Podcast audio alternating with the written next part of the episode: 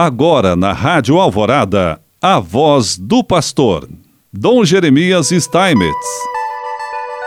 Prezado irmão, prezada irmã, mais uma vez nós aqui estamos e queremos te saudar com alegria, vivendo já com muita esperança este mês de fevereiro e adentrando cada vez mais dentro da vivência desse ano de 2023, que aliás é chamado pela igreja no Brasil de ano do terceiro ano vocacional da igreja no Brasil, que tem como tema vocação, graça e missão e o lema sempre tão lindo, corações ardentes, pés a caminho, de acordo com Lucas 24, 32, 33.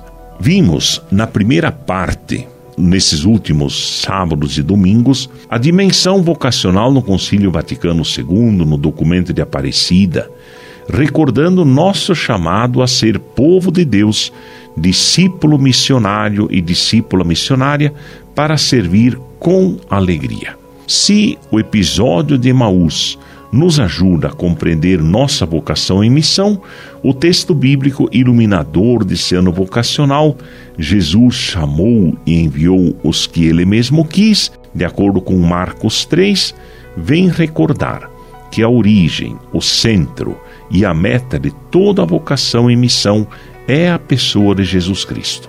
Após a análise do texto bíblico, aprofundando a perspectiva do discipulado missionário, vamos nos debruçar sobre os três aspectos da dinâmica vocacional: o chamado, o permanecer com Jesus e com os demais em comunidade e o envio.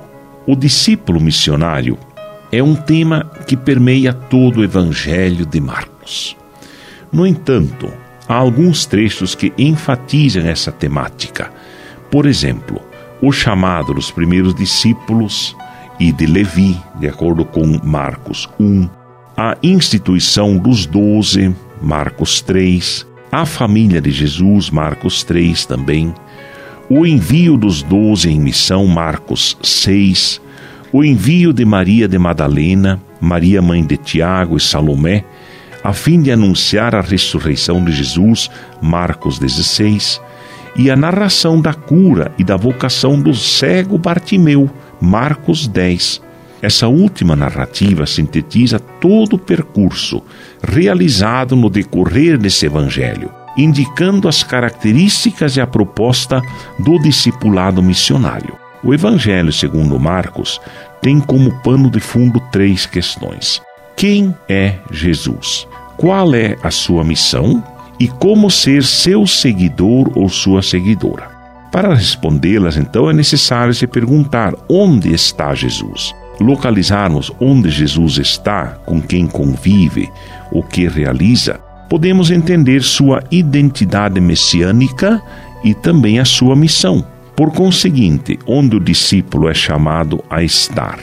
O último lugar será a cruz, quando Jesus se revela como o Messias esperado e desvela quem somos chamados a ser ao optarmos por segui-lo.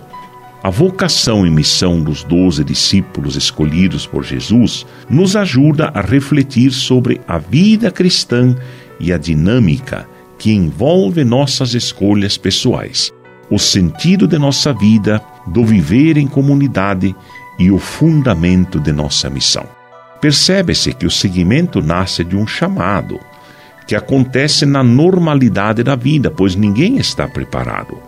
Todos são surpreendidos.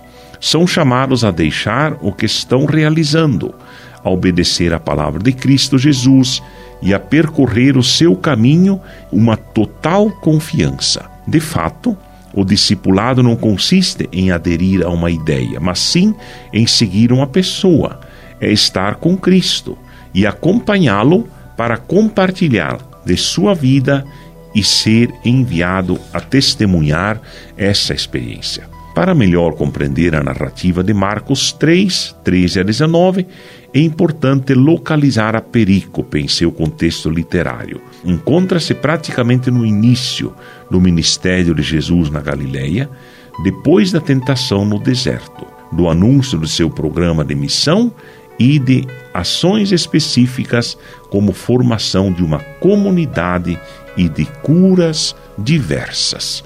Assim como discípulos missionários, Deus quer nos abençoar, em nome do Pai, do Filho e do Espírito Santo. Amém.